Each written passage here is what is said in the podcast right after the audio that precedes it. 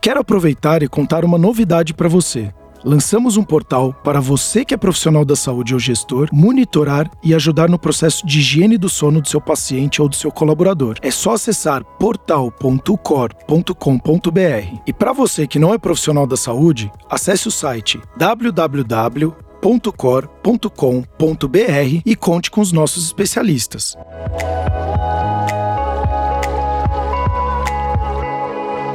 Cor cuidando de você.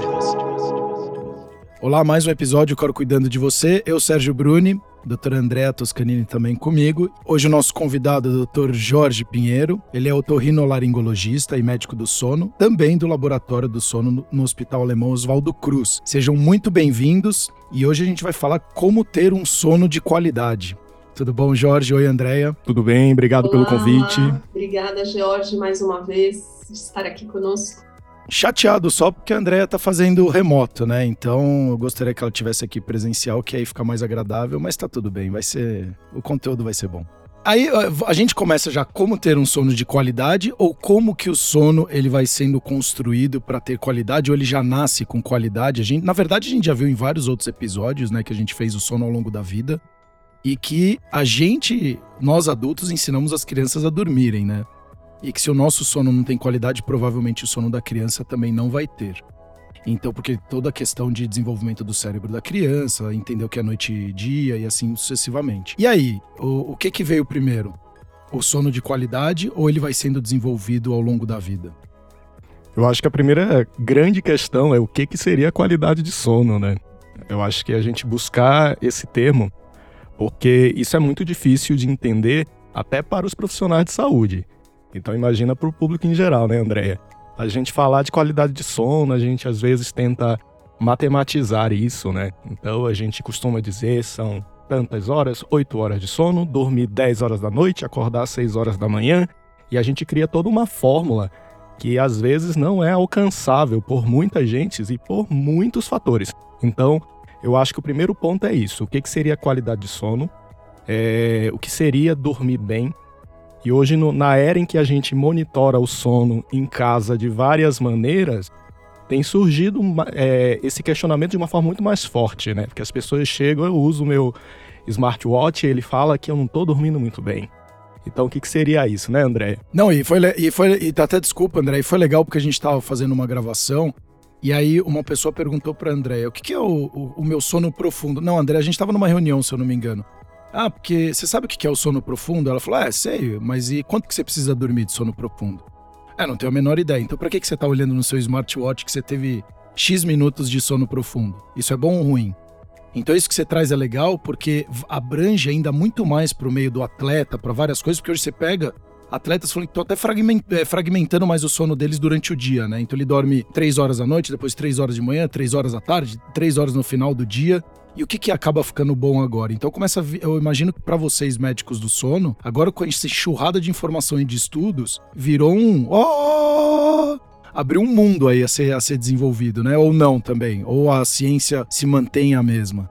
É, eu acho que quando a gente está falando de qualidade de sono, a gente tem que fazer um, uma harmonização entre é, aquilo que, do ponto de vista fisiológico e médico, são indicadores de qualidade de sono e aquilo que o paciente percebe que seja um sono restaurador. Então, a gente tem que fazer isso. Acho que o nosso papel dentro do, da medicina do sono é saber quais são os padrões mínimos né, de um indivíduo. Por exemplo, se o paciente vem no meu consultório e fala, eu durmo cinco horas por noite e eu estou super bem, eu tenho que ficar de olho aberto, porque é muito raro. A gente tem uma complacência, a gente tem uma capacidade de adaptação muito grande. Então, pode ser que de fato eu esteja dormindo pouco, de fato eu acredite que aquilo não está tendo uma repercussão, mas de repente eu estou ficando hipertenso, de repente eu estou com um pouco mais de dor, de repente a minha função cognitiva não está no ideal. Então, assim, eu acho que é um mix daquilo que, do ponto de vista médico, é aceitável, mais aquilo que faz o paciente se sentir bem.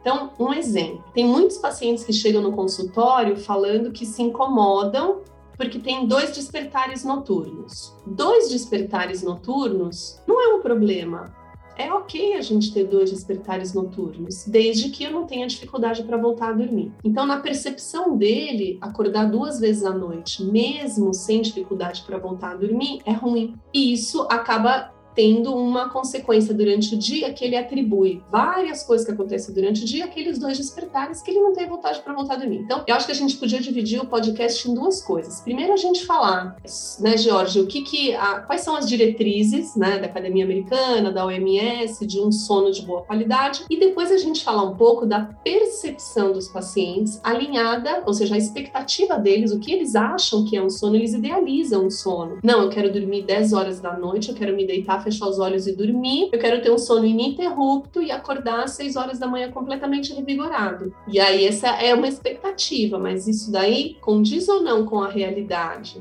Então, eu acho que a gente, numa, numa segunda parte, pode falar sobre essa questão de alinhar a expectativa com realidade, que na verdade a gente trabalha muito isso nas terapias comportamentais, né? Independente de ser insônia ou não, mas a gente trabalha isso. E mais uma vez, a psicoeducação ajuda muito a melhorar a expectativa. Então, uma vez que a gente conhece todas as modificações metabólicas, hormonais e psicológicas de demanda, de responsabilidade que a gente vai assumindo ao longo dos anos, isso faz com que a gente perceba que é óbvio que o sono de uma pessoa de 50 anos não é igual ao sono de um adolescente de 14. Não tem nem como, né? Não, e nunca vai ser, né? É, a gente falou sono ao longo da vida, então o sono da criança é um, o sono do adolescente é outro. E aí você fica, ah, eu adoraria dormir como eu dormia quando eu tinha 14 anos. Se você tem 40, 50, não vai acontecer, né? Então, alinhar essas expectativas, como a Andrea falou, é muito interessante, né, Jorge? É, eu acho que uh, o grande, a grande dificuldade, né, é que a gente trabalha com, com questões ligadas à média, por exemplo, quando a gente fala de número de horas de sono. E o número de horas de, hora de sono ele vai variar de acordo com a idade e a gente tem uma recomendação para isso falando do público adulto de uma forma geral. Então, para os adultos a gente fala ali em torno de 8 horas de sono seria o ideal. Algumas pessoas Lembrando que isso é uma média, então algumas pessoas vão fugir um pouco desse parâmetro, porque é, a gente tem realmente uma variedade gigante aí, dependendo do ritmo biológico de cada um.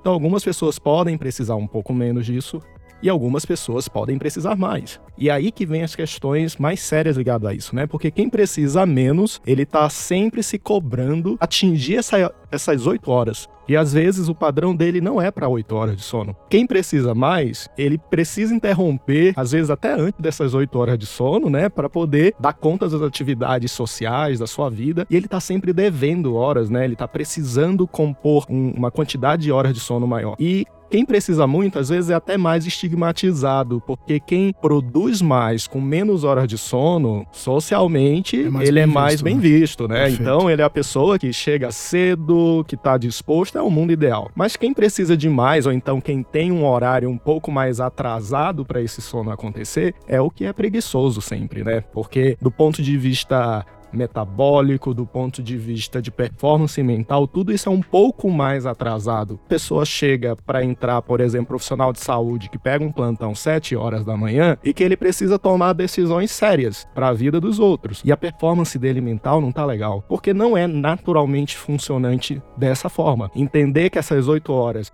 não são leis imutáveis, mas que são orientações, né? E orientações elas estão muito ligadas a, a realmente o que, que, é mais prevalente na população, é esses estigmas que às vezes até você vê isso nas mídias, profissionais de saúde, repórteres e pessoas que trabalham com comunicação, que falam que todo mundo tem que dormir 8 horas. E isso pode se tornar um problema para aquela pessoa que tem um padrão diferente. Quando se encaixa dentro do ritmo, na maioria, ok. Então a gente precisa desmistificar isso, que horas de sono é sempre uma questão particular. E eu acho, eu acho super interessante trazer essa questão do, do sono, né? Porque quando a gente fala de. Depois da. veio pandemia, saúde mental, e aí veio uma, uma enxurrada de, de novas técnicas, filosofias, medicinas a respeito de saúde mental, e o sono é uma delas, né? Hoje, mais ou menos 35% das depressões é por conta do sono mal dormido ao longo da vida. Eu, eu, eu, cada vez mais que eu venho participando dos episódios e estudando mais sobre sono, como é um assunto que tá cada vez ficando mais em voga, mas ainda muito inicial, por, pela própria ser muito recente a medicina, eu linko ele muito com a questão do, do da nutrição. Porque se olha, você fala, você tem as duas mil calorias por dia. Ou você, você baseia basicamente tudo na caloria e tem um número referência. E você fala, essa é a referência que eu preciso seguir. Então eu tenho oito horas de sono, é isso que eu preciso seguir. E ninguém tá olhando o que que tá por trás das calorias. Ou o que que tá por trás do sono que é essa questão da qualidade. Então, ah, agora eu corto 100% do carboidrato. Não, mas só que que tipo de carboidrato você tá comendo todos os dias? É só batata frita ou é um carboidrato de, de fato um bom carboidrato, onde você vai ajudar nas questões cognitivas, etc. Então, a mesma coisa eu vejo pro sono, quando você não tem esse conhecimento, você fica indo atrás só de umas informações que você fala, ah, eu durmo 8 horas e é isso que você falou, ou um fica devendo, então o sono dele acaba sendo muito atrapalhado por conta dele dever esse sono, e o outro correndo atrás do rabo porque ele nunca consegue atingir aquele número que ele deveria atingir. E aí, assim, quando a gente entra em âmbitos, Brasil, um país muito grande, onde você tem diferenças, que a gente já fez até um episódio, eu e André, muito legal, de diferentes, diferentes regiões, você tem diferentes sonos. Tem gente que dorme em rede, tem gente que dorme no chão, tem gente que dorme na cama, em, na questão urbana, aí você tem cargos, pessoas que são da indústria. Como que você consegue também, dentro de tudo isso, entender o que é uma qualidade para aquela pessoa? Que a referência dela, muitas vezes, já é um sono de não muita qualidade pelo ambiente que ele vive. Então, quanto que o ambiente influencia na qualidade do sono da pessoa? Nós somos condicionados a uma realidade que muitas vezes não tem uma, uma associação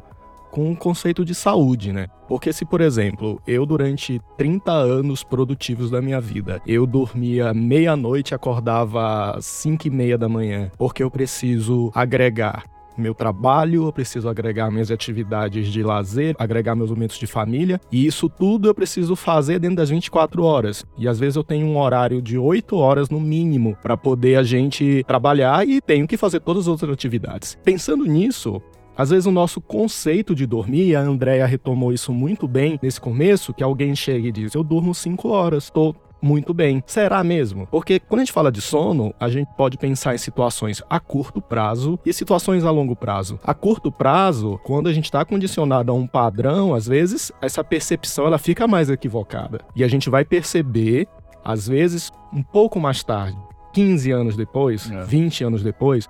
Então, algumas doenças agora, elas estão ficando muito mais prevalentes, ou então a gente percebe mais facilmente em nossa volta.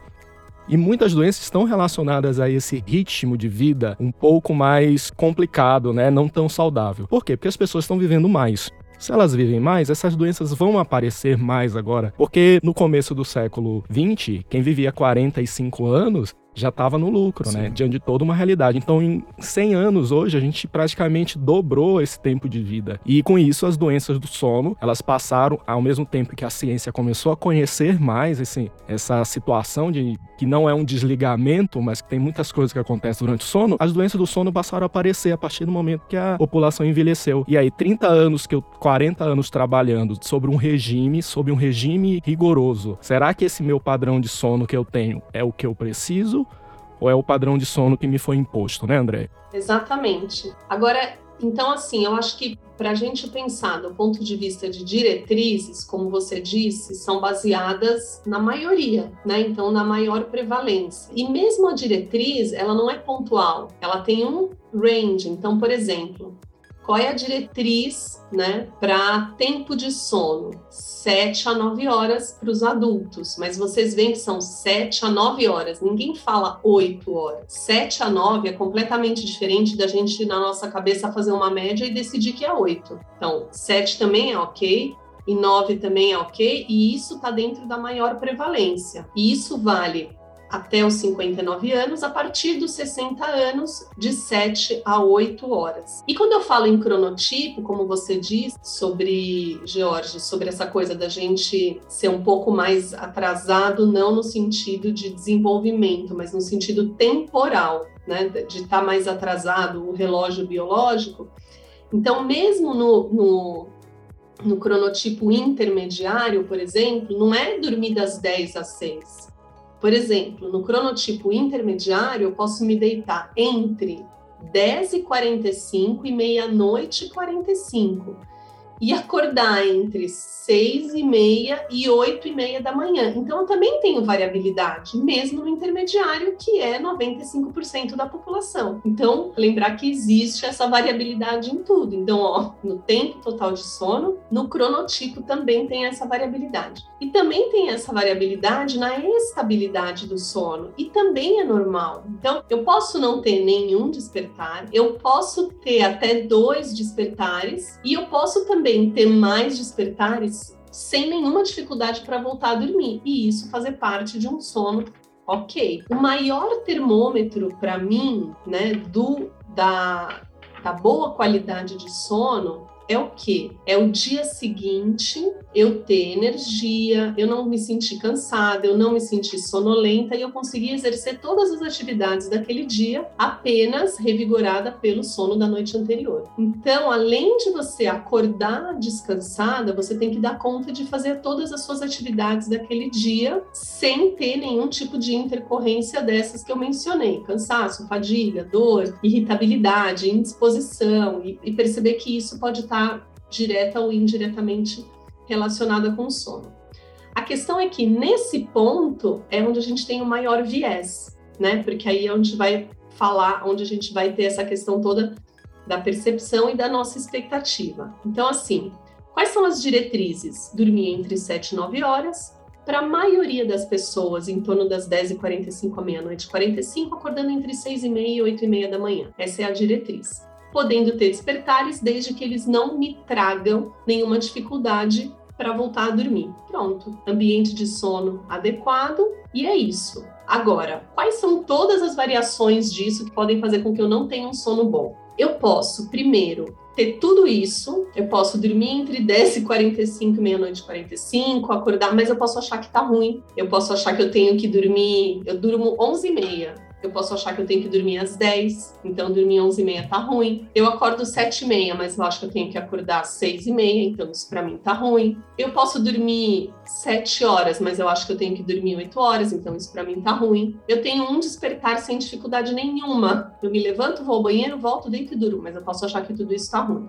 Então, quando eu falo de qualidade, a gente tem que entender também o que que é para cada um bom e ruim. Então, quando a gente faz a TCC, a gente tem algumas questões qualitativas, né? A TCC é é, o é a terapia cognitivo-comportamental para insônia, mas é um exemplo, isso não se aplica só à insônia que eu vou falar. Então, eu pergunto para o paciente, o quanto você acordou descansado, o quanto você aproveitou da sua noite, é, do seu sono na noite anterior. E aí ele me dá uma nota, e, essa nota tem a ver com critérios dele. Quando a gente começa a entrar a fundo nesses critérios, ele mesmo percebe que normalmente ele dá notas piores para a qualidade de sono dele do que de fato ele poderia dar. Então, uma dica para quem quer é, tentar ver se tem uma boa percepção em relação ao seu sono. É o que? Vocês pensam o que, que seria um sono ideal? Então, anota no papel o tempo de sono ideal, quantidade de despertares ideais, hora de dormir, acordar ideal, como você gostaria de acordar, é, como que seria o seu dia se você tivesse uma noite de sono ideal e, e vai anotando todo, tudo que faria com que você falasse não, agora eu cumpri tudo isso, eu tenho um sono ideal. Aí, quando você terminar essa lista, você pensa,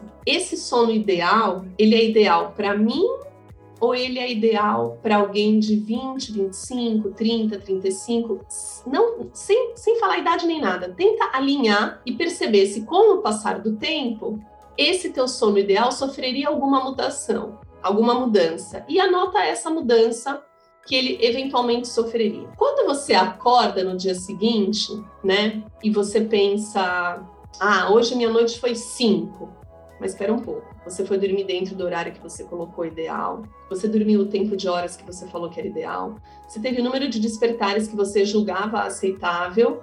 Você acordou relativamente bem, então por que, que a nota é 5? É, então tá, então eu vou dar 8. Então a gente já começa a ver que na hora que você pontua as coisas, a gente não faz de uma forma tão aleatória essa percepção da qualidade de sono, porque tudo que é qualitativo é muito subjetivo e individual. Mas mesmo assim, quando a gente está falando, por exemplo, de uma queixa, quando o paciente vem no consultório, e a mesma coisa para não ter problema nenhum. Porque às vezes chega uma pessoa, o inverso, e a dica é a mesma. Então, se você acha que você não tem problema nenhum para dormir, é, coloca num papel o que, que é o sono ideal e vê se o teu sono está condizente com aquilo. Porque às vezes vem um casal e o marido fala: Eu estou aqui porque a minha esposa me pediu. Então, depois de 45 anos, eu resolvi procurar o médico do sono. Mas o meu sono é perfeito, eu durmo qualquer hora, em qualquer lugar, o tempo que eu quiser. Então, vamos lá. O sono é fragmentado? Sim ou não? Tem, é, você deita e dorme com facilidade, o tempo total de sono é ok, então vamos ver algumas comorbidades. Você tem obesidade, hipertensão, irritabilidade, é, dificuldade de memória, concentração. Ah, eu tenho, mas isso não tem nada a ver com sono, porque eu já tenho isso há 20 anos. Aí a esposa fala, é, mas ele dorme assim há 30. Então, a mesma listinha do que, que é o ideal, do que, que é a realidade. Então, basta a gente colocar no papel, é igual o caderno de anotações, né, das preocupações. Na hora que você coloca no papel e você pragmatiza aquilo, você percebe que a tua impressão, a tua percepção e a tua expectativa, ela não está tão alinhada com aquilo que você mesmo acredita que é um sono de qualidade. Então é um exercício muito legal para todo mundo fazer. Eu lembrei de um caso de uma paciente que eu atendi jovem que veio com uma queixa dos despertares e ela, na verdade, ela tinha um ou dois despertares à noite, voltava a dormir fácil, mas ela criou essa a, a sensação dela, não é que ela criou, a sensação dela é que ela não tinha um sono de qualidade. Então a gente usou o instrumento do diário do sono, né? E é, foi super interessante porque a gente analisou junto com ela e, e foi super interessante porque ela marcava os horários que ela ia adormecer e o horário que ela acordava. Então, matematicamente, ela tinha ali as suas 7, 8 horas ali tinha uma pergunta no diário: quantas horas de sono você achou, ah, você acha que dormiu? E ela colocava assim, 5, 4, 6 horas. E aí, quando a gente ia fazer o cálculo, não batia com a percepção de sono dela.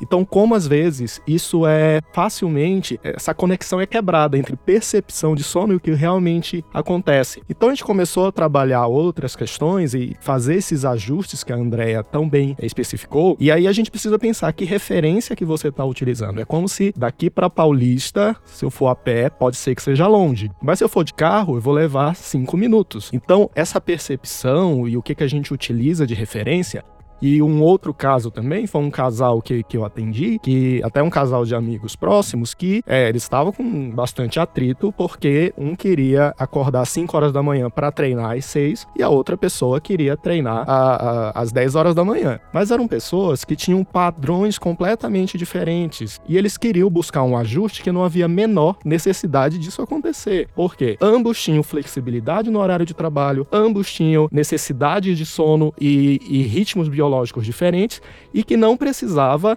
eles tinham o próprio negócio, cada um poderia, no horário da tarde, um, um ter uma atividade, o outro pode acordar mais cedo para fazer a sua atividade. Mas assim, às vezes a gente traz até questões sociais juntas, né? E aí diz, não, a gente precisa ir para o treino junto, a gente precisa dormir e acordar junto. E aí vem uma questão muito clara, assim, que a Andrea também falou lá no congresso, o Alexandre, que é o psiquiatra, que falou sobre essa sensação do dormir, né? Que quando esse, é, essa percepção, ou, ou digamos assim, a, a, minha. o ponto referência que eu tenho, né, faz às vezes uma pessoa ir pra cama sem sono, esperar o sono acontecer, quando não era para ela ir. E aí o que, que ela faz? Ela assume um diagnóstico que tem insônia, que tem dificuldade, por uma série de questões que vão mais do autoconhecimento que ainda não aconteceu do que propriamente um problema de saúde. É, muito verdade. Isso de esperar é, o sono vir na cama, eu sempre lembro do, do Dr. Geraldo que ele fala: a gente não senta na mesa e espera vir a fome. Você tá com fome, vai para a mesa, né? Então é a mesma coisa o sono. Você tá com sono, vai para a cama. Isso é muito engraçado, né? Essas questões de condicionamento. É interessante trazer isso, porque como que as crenças, né, e o, o Jorge trouxe aqui muito, muito bem, que essa a importância do autoconhecimento. E isso é uma coisa que, inclusive, o meu casamento melhorou bastante, porque tinha essa questão de horário, e hoje eu vejo minha mulher, que agora ela tá viciada em beach tênis, né, mas só que ela vai jogar às seis da manhã, então ela acorda às cinco da manhã para fazer o treino dela das seis, três vezes por semana. E eu acabo acordando um pouquinho mais tarde, apesar de eu gostar de, de treinar cedo, para mim sempre tem que treinar cedo, senão eu acabo não treinando a grande maioria das vezes. Mas eu prefiro acordar umas seis e meia, 15 para sete da manhã. E como que isso, inclusive,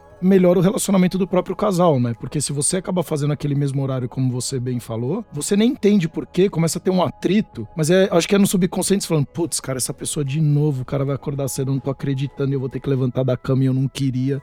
Então é legal trazer essas questões sociais e também algumas crenças. Quem está nos escutando, de repente, tem isso aí dentro da casa dela ou com elas, com ela própria, que às vezes ela está tomando algumas atitudes ou fazendo determinadas coisas indo contra aquilo que ela gostaria de fazer, ou às vezes nem sabe quem é ela de fato. Então convido você que está escutando a se conhecer um pouco mais. Entenda o que, que seu corpo fala, como que você fica no dia seguinte, como a Andrea falou, a gente fala em inúmeros episódios aqui, é o dia que vai fazer você ter uma noite de qualidade. Então, o que, que você está fazendo durante o seu dia?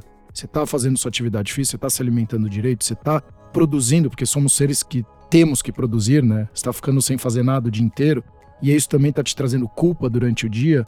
Quais são os seus contextos de vida, né? Suas crenças que você tem, é família, seu meio social. Então entenda um pouco onde que você está dentro desse ambiente todo para saber o que, que de fato está te impactando ou não. Como o André falou, você pega o caderninho da preocupação que pode te ajudar muito, e isso eu falo particularmente. É impressionante o impacto. Aquele primeiro problema que vem, você não consegue dormir. É, e por mais besta que seja, não é besta para você, pode ser para o outro, para você não é. Então, ah, eu tenho uma gravação no podcast amanhã com o Dr. Jorge e isso tá me tirando o sono. Anota e meio que você tá tirando da sua cabeça a preocupação e jogando no papel. E quando você acordar no dia seguinte, você vai ver e aí você vai fazer o que precisa fazer. Então é legal vocês trazerem isso, porque muitas vezes Hoje o sono fica uma coisa, um mistério ali, né? O sono, né? Então desliga a chavinha. E até uma pergunta que eu queria fazer, porque hoje a André falou lá no começo que é: então eu vou lá, deito e durmo, e aí eu vou e acordo. E eu tenho visto cada vez mais as pessoas utilizando de remédios para isso. Porque aí eu desligo, tomo um remédio, eu acordo, tomo outro remédio para acordar. Eu tenho amigos que, assim, é, e hoje é falado abertamente, né? Pô, não dormi muito bem essa noite, aí eu acordei, tomei um Venvance de manhã, e aí agora tomei depois do almoço, e vou tomar um, um à noite também. E eu começo a olhar isso, eu falo, cara, é, mas você tá prescrevendo para você mesmo, porque afinal você precisa disso? Ou foi feito todo um trabalho prévio antes? Então, assim, é até uma dúvida que eu queria trazer, porque se tá aumentando imensamente o, o, consumo mais de remédios ou, ou, melatonina, seja lá o que for, que também hoje é considerado suplemento, que a gente já falou aqui que é meio que um absurdo isso, ser assim, tão abertamente é, é, comercializado, deveria ter um profissional por trás, entender da fisiologia da pessoa. O que, que também influencia isso na qualidade do sono da pessoa, né? Eu acho que a gente está vivendo num mundo tão veloz, de tantas coisas nos exigindo, que a gente anda muito impaciente, né? É. E às vezes a gente não tem paciência nem para dormir. e a gente chega e, e acha que eu, eu preciso deitar e o sono vir imediatamente, como se fosse um botão, é. um interruptor, né? E como a Andrea bem pontuou, a gente sente fome para ir para a mesa, a gente também precisa sentir sono para ir para a cama. E aí eu vou pra cama sem sono e aquilo me gera uma angústia, me gera uma, sei lá, uma preocupação extrema com isso e a única solução é o remédio, né? Não estamos demonizando os remédios, mas Não, a gente lógico. plenamente precisa entender que medicamentos eles estão dentro de uma proposta de terapia, de um momento de uma avaliação e tudo isso, né? É, e é super interessante porque um outro dia, um amigo meu me mandou uma mensagem porque ele não estava conseguindo dormir e ele queria saber se ele poderia tomar o Zolpidem. Aí eu perguntei assim, mas você está falando isso quatro da tarde? Aí ele, não, porque eu queria cochilar. Aí eu digo assim, mas você quer cochilar quatro da tarde? Qual a necessidade desse cochilo às quatro da tarde você tomar um medicamento, né, para um hipnótico para você dormir às quatro da tarde? Então, assim, todas essas questões, elas vêm dentro disso também, né? Não só tem questões também biológicas, de, de, de, transtornos e tudo, mas tem essa expectativa com o, ador o adormecer, né? O que seria o adormecer? Parece que a gente está desaprendendo disso, né? A gente quer chegar na cama e o sono vir e a gente precisa entender que há toda uma estruturação prévia para o sono vir. E a gente não está preocupado com isso. A gente despreza totalmente todas essas dicas temporais que a gente precisa sinalizar para o nosso corpo, para o nosso cérebro, do que é dia, do que é noite, incluir todas as minhas atividades, todas as questões que eu faço durante o dia, que eu faço durante a noite. Sono, a gente não pode é, simplesmente setorizar o momento noturno. A gente tem que enxergar dentro desse contexto do dia e noite, né? A gente não faz, a gente fala medicina do sono, mas não é medicina da noite. É medicina entendendo todo esse processo. E eu sempre falo que o sono que a gente vai ter à noite, a gente começou a construir a partir do momento que levantou. Então, enxergar é, essa, esse imediatismo do sono, né? A gente, a gente precisa mudar isso. Isso está prejudicando, causando ansiedade nas pessoas e uma crença de que o sono é um estalar de dedos, que eu chego, deito, durmo e vai, vai acontecer tudo bem. É, isso que você falou é perfeito, Jorge. É exatamente isso que acontece. A gente faz tudo errado durante o dia e quer dormir do jeito que a gente quer. E quando a gente percebe que a gente não está dormindo bem, o que é mais engraçado é que a gente quer continuar fazendo tudo errado, mas dormir bem. Você já sabe que está errado, mas você quer continuar. Né? E aí a gente tem que explicar para a pessoa que se você quer mudar o sono, você precisa mudar o dia, porque você não vai dormir bem se você continuar fazendo tudo que te levou a dormir mal. É meio óbvio, mas a gente é, a teoria, a teoria da insanidade do Einstein, né? Querer resultados diferentes fazendo sempre a mesma coisa, né? É, falando em Einstein, né? Eu, eu lembrei agora de uma situação, porque falando em qualidade de sono, as pessoas elas começam a adquirir teorias e teorias na internet, é. né? E aí hoje se fala muito do sono polifásico para os adultos fazerem sono polifásico. E eu vi às vezes algumas pessoas me dizem: "Nossa, mas Leonardo da Vinci era um gênio e, e ele tinha um sono polifásico, né? Então eu vou começar a fazer o sono polifásico". Gente, muito cuidado com essa relação causa e efeito, né? Nem tudo é linear. Talvez, por ele ser um gênio, ele tivesse um sono polifásico. Talvez o raciocínio seja o contrário, o contrário. né? Então, assim, a gente costuma estabelecer todas essas regras, sendo que não há regras. A relação causa e efeito, ela não é linear. Né? Ela, a gente depende eu, do pensamento circular. Eu tenho percebido que está começando a entrar na moda essa coisa do sono polifásico. O sono polifásico não é para todos, né? Não é para todos e não é em qualquer idade, não é em qualquer momento e não é em qualquer trabalho, né? A gente vê aí alguns casos super bem sucedidos de sono polifásico. Você citou o Da Vinci. A saber se o Da Vinci tinha alguma comorbidade psiquiátrica, né? Que também é especulado. Então, assim, eu acho que essa questão do sono polifásico, ela precisa ser tomada com muito cuidado, porque tem algumas outras questões médicas envolvidas também nisso, né? E que não é bom para todos, assim como o cochilo não é bom para todos, né? Assim como o tempo total de sono diferente não é bom para todos. E, e, voltando um pouco a esse assunto das medicações, foi muito engraçado, porque essa semana no ambulatório, uma das residentes falou assim: Mas eu não entendo, vocês nunca prescrevem remédio para dormir? É claro que a gente prescreve, óbvio, né? A gente prescreve, mas tem situações que o paciente vai se beneficiar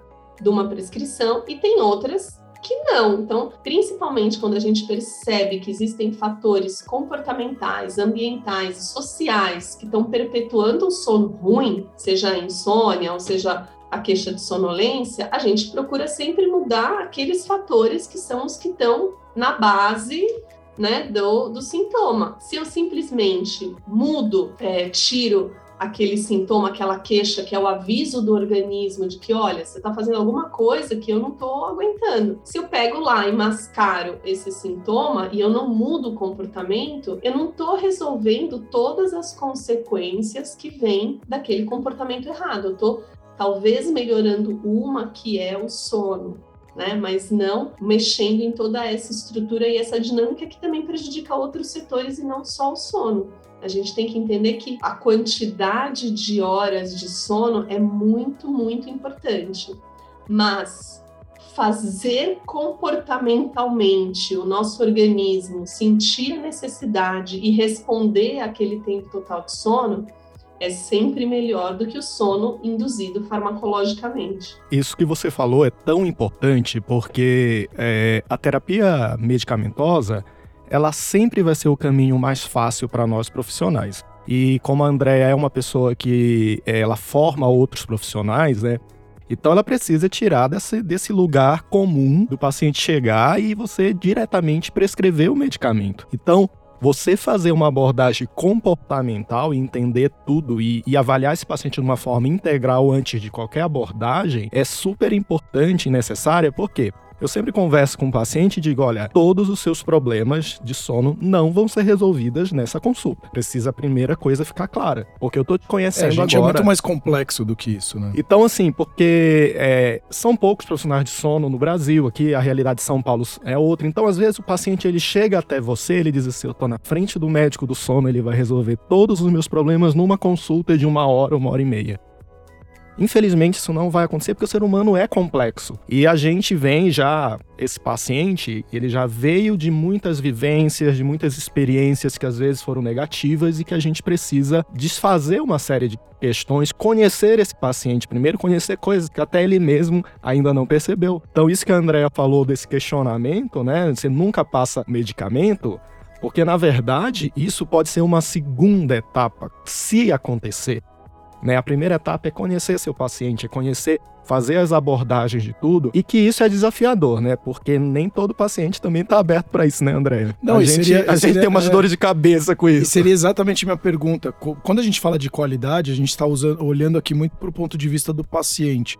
Mas quando a gente pensa em profissionais da saúde, e, e, eu, eu fiquei muito impressionado quando eu conheci a Andréia, ela trouxe o dado que na, na faculdade de medicina, você vai estudar duas, três horas no máximo de medicina do sono. Então imagina uma pessoa que fez seis anos de faculdade, mais três anos de residência, são dez anos de estudo e ela faz duas, três horas de medicina do sono. Provavelmente agora vai aumentar porque eu tenho visto cada vez mais especializações em sono, de diversas especializações. A gente se forma em medicina do dia, né?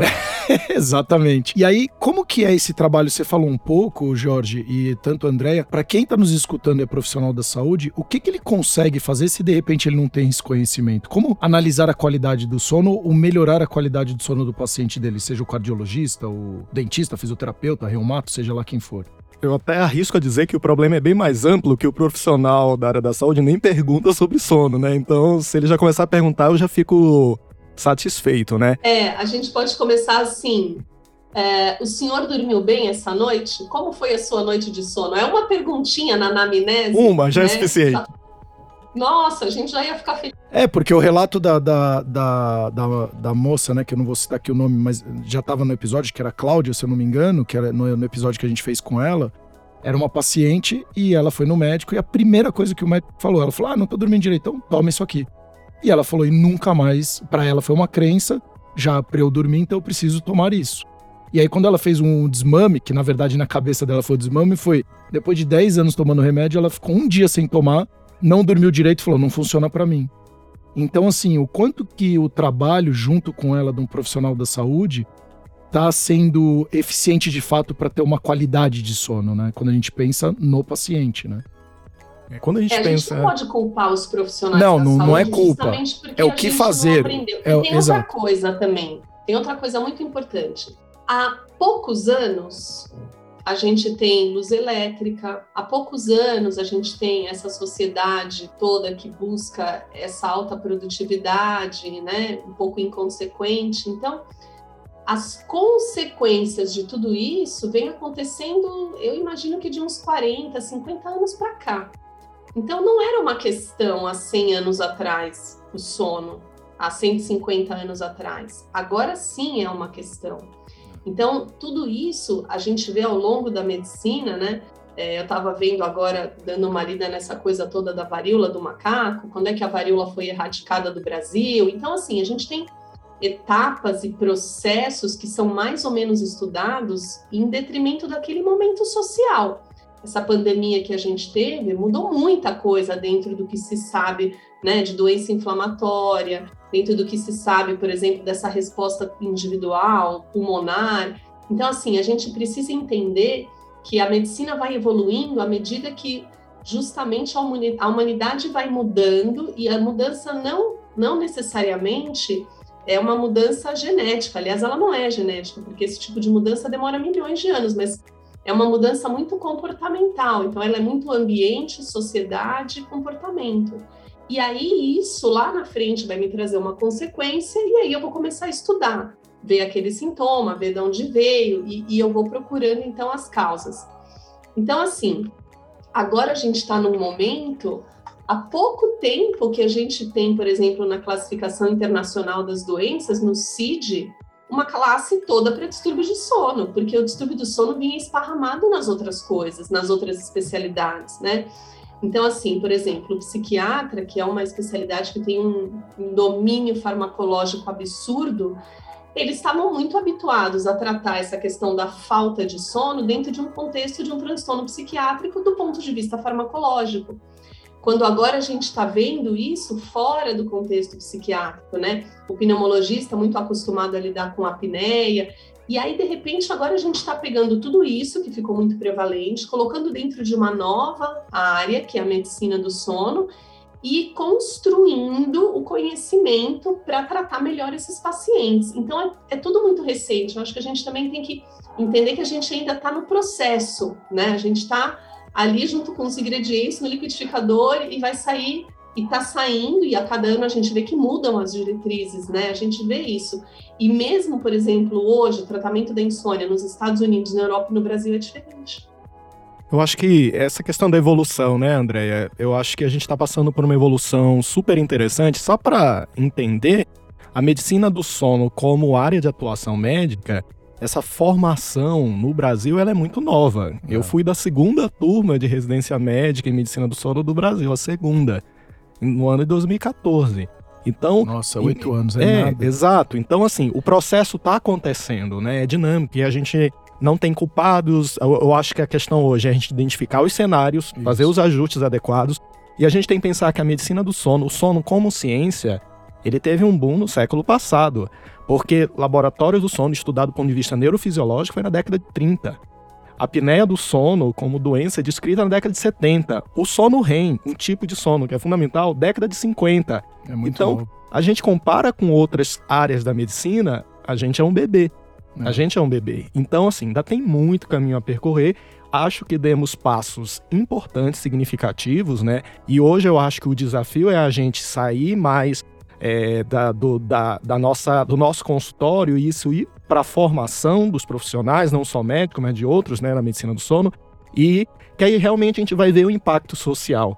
E eu acho que todas essas crenças é, que são equivocadas sobre sono, elas vão com o tempo sendo dissipadas à medida que a gente reforça a formação mesmo de novos profissionais. Então, é, entender o que é um sono de qualidade, o paciente também chegar ele identificar, porque hoje é, eu acho que o grande desafio é o próprio paciente entender que roncar não é normal, que aquilo não faz parte da vida, que ele dormir pouco pode ser um problema, que aquele sono durante o dia possa indicar. Então, a gente está dentro de um cenário que aí trabalhos como esse aqui, que as pessoas podem ouvir um podcast em casa, que elas possam é, buscar informação, faz total diferença, né? Então, a gente tem duas frentes importantes, profissional e o próprio indivíduo que precisa entender, é, ter acesso, né? Não é que precisa entender, ele precisa ter acesso, que antes não tinha, a informações muito importantes sobre sono. E também, né, eu acho que é, a gente achar que todas as noites de toda a minha vida eu vou dormir super bem. Não, é um brinquedinho isso, né? Liga, não, desliga, ninguém liga, é, é ser, a gente é ser humano, né? É. Então, assim, não é robô. Então, assim, o fato de eu ter uma noite que eu não dormi bem, isso não me faz ser um portador de um transtorno do sono, né? Então, a gente entender que o sono, ele pode sim indicar que alguma coisa não vai bem. Então, às vezes, quando eu tenho um problema, eu posso deixar de comer, eu posso ter um apetite maior do que o habitual e pode acontecer isso com sono também. Eu posso perder meu sono ou dormir muito mais do que o habitual. Agora, situações pontuais, elas não me fazem. O próprio nome diz, né? Pontual. Né? Pontual, né? mas Exato. às vezes assim. É, por exemplo, se eu. É, a gente vê muito isso na prática, né? Que o indivíduo ele tende a extrapolar uma situação pontual para todos os outros dias. Sim. Se você pergunta na quarta-feira, né? É, como foi seu sono? Aí às vezes a pessoa pode ter uma opinião completamente diferente se você perguntar isso na sexta, quando ele já tá no fim da semana, já tem toda uma é, carga de pessoa, trabalho. A pessoa olha a fotografia e não filme, né? Isso, Exatamente. isso, isso, acho que tá se gravando ainda mais por conta de redes sociais, porque a pessoa vê uma ação do, e aí no caso quem tá muito em voga são os nossos políticos, né, e governantes, ele faz uma coisa, olha esse cara, ele não vale nada por causa disso. Ele viu uma única situação e já fez toda a história da pessoa e nem sabe quem é essa pessoa. criou uma biografia. Né? Isso. Né? E aí ela já tem muito pré-definido quem é essa pessoa. Se essa pessoa tá fazendo esse julgamento com outro, imagina o quanto ela não tá se julgando por essas questões pontuais. Já que hoje eu não dormi direito, então eu tenho insônia. Já que eu tenho insônia, eu vou tomar isso, isso, isso e vou agir dessa e dessa forma, porque afinal todo mundo tem esse problema e hoje é muito fácil você falar todo mundo e ninguém, mas entre todo mundo e ninguém tem uma grande parcela aí. Que né? estatística é essa, é, né? A é estatística é do mundo? vizinho. É, eu acho que hoje tem um fenômeno muito bacana, muito legal, que é as pessoas falam de sono em qualquer lugar, né? É. Falo de sono no bar, falo de sono na reunião da família, isso é ótimo, eu acho fantástico. Mas em contrapartida, vem as sugestões também, né? Eu sempre falo que opinião, quem dá é a pessoa que tem informação. É, eu escutei hoje que o avô de não sei quem falou que ele dormia água, ele tomava água com gás, melhorava o sono dele. Cada um com a sua percepção, né? Então, é, opinião, quem dá é quem, quem tem informação, né? É. Quem não tem informação vai dar palpite. Exato. E às vezes esses palpites, eles, eles vêm cheio de, de questões individuais, que a gente tenta extrapolar para os outros, enfim. Então, é, essa conversa de sono faz a gente refletir. Sim. Mas ao mesmo tempo faz a gente receber uma enxurrada de informação que às vezes não vai é. nos ajudar e muitas vezes nos atrapalha. Então, assim, finalizando todo esse, esse raciocínio, a gente tem que entender que o sono é um processo de mudanças contínuas, né? E cada momento da vida a gente vai ter uma, um, uma percepção diferente. Que ele não é igual todas as noites, mas Jorge, você tá só me confundindo aí, né? Que tá dizendo que é muita mudança e tudo mais. Não, a gente precisa entender, e o que a Andrea pontuou no início disso é fundamental, é tem repercussões diurnas, esse é um ponto, um ponto crucial, é, né? Para, se escuta um pouco. Se escuta, se escuta um, um, pouco, né? né? Entenda, é, às vezes a gente está num momento de vida muito complicado, com muitas atividades, a gente nem consegue perceber.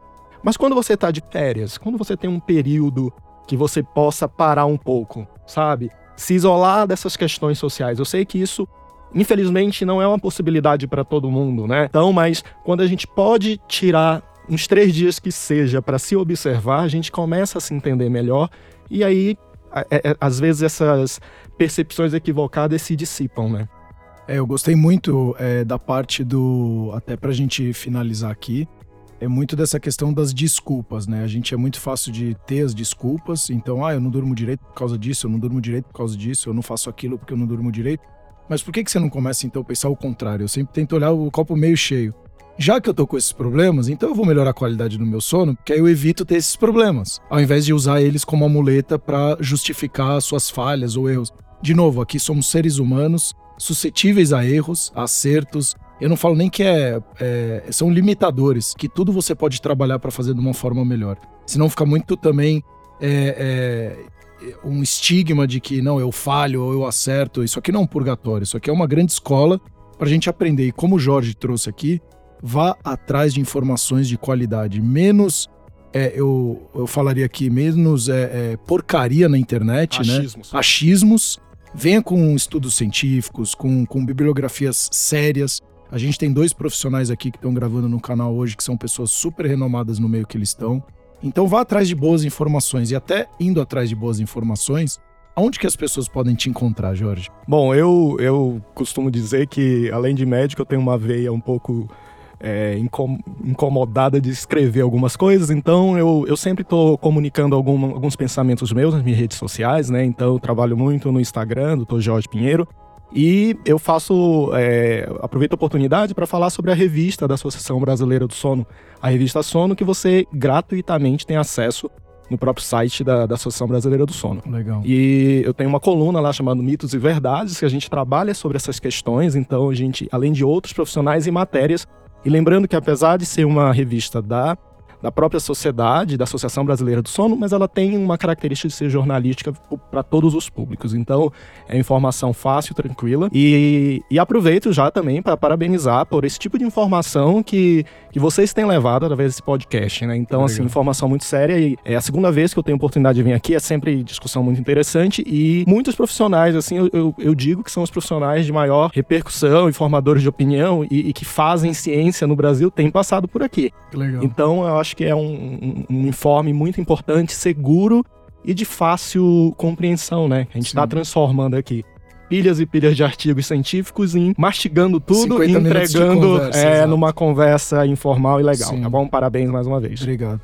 André, quer pontuar mais alguma coisa? Eu tô de prato cheio aqui, super agradecido e muito muito contente porque vocês fizeram algumas desconstruções inclusive da minha da minha crença que era a questão do tempo de sono. Essa coisa de range para mim, de tal hora para tal hora, então eu posso dormir das 10 e meia, eu fico meio que na paranoia, se eu não dormir às 10 já começa a bater 10 e meia, 11 eu já fico meio desesperado.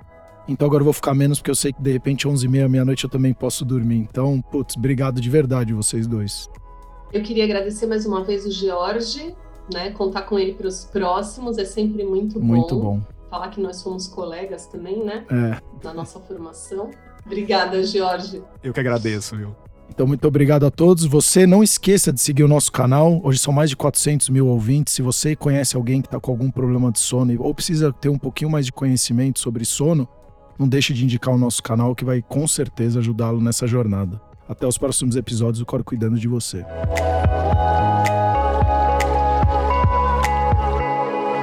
O Cor Cuidando de Você.